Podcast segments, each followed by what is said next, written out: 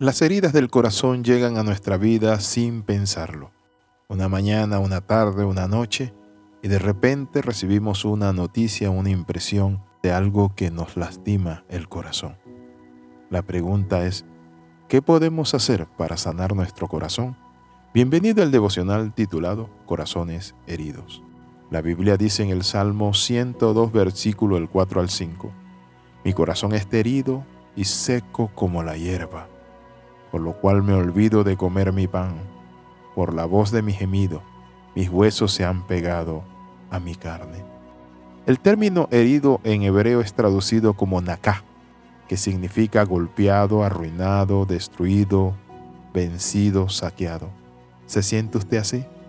Golpeado por situaciones de la vida, en el amor, en la economía, la familia, con amigos, por muchos elementos que se han combinado para que usted sea de una manera u otra afectado.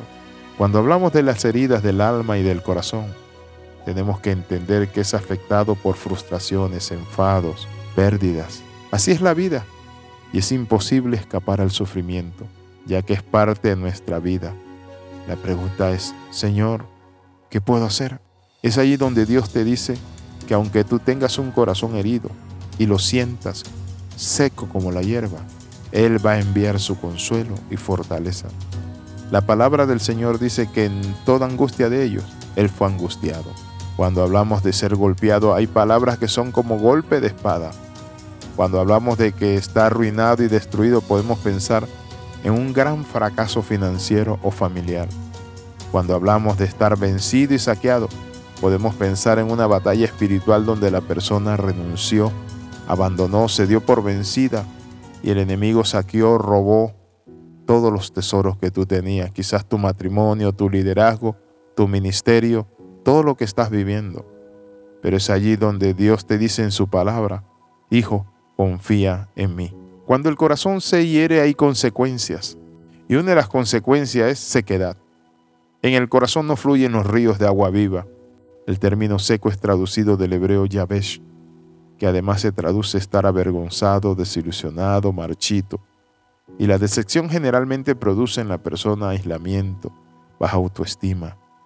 Nos consideramos indignos de las bendiciones, acusados, golpeados.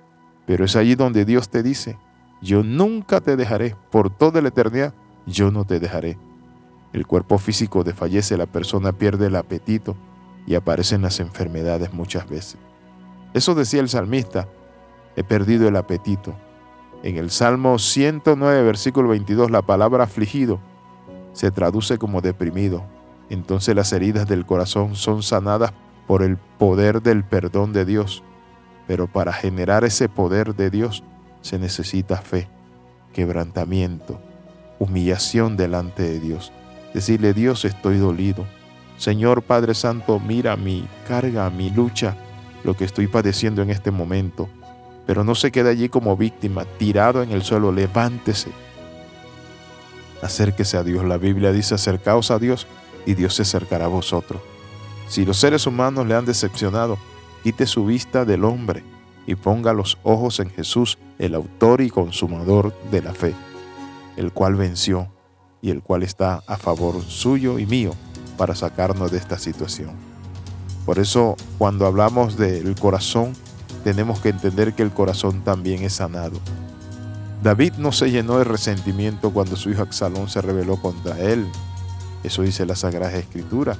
Es más, él no quería que nadie muriera en aquella batalla. Tampoco se llenó de odio contra el rey Saúl por perseguirlo y querer matarlo. La mejor arma contra las heridas del corazón es el amor a Dios, pero también el perdón. Quiero invitarle para que usted perdone a esas personas que le han lastimado, le han dañado y empiece una nueva vida en Cristo Jesús. Oramos.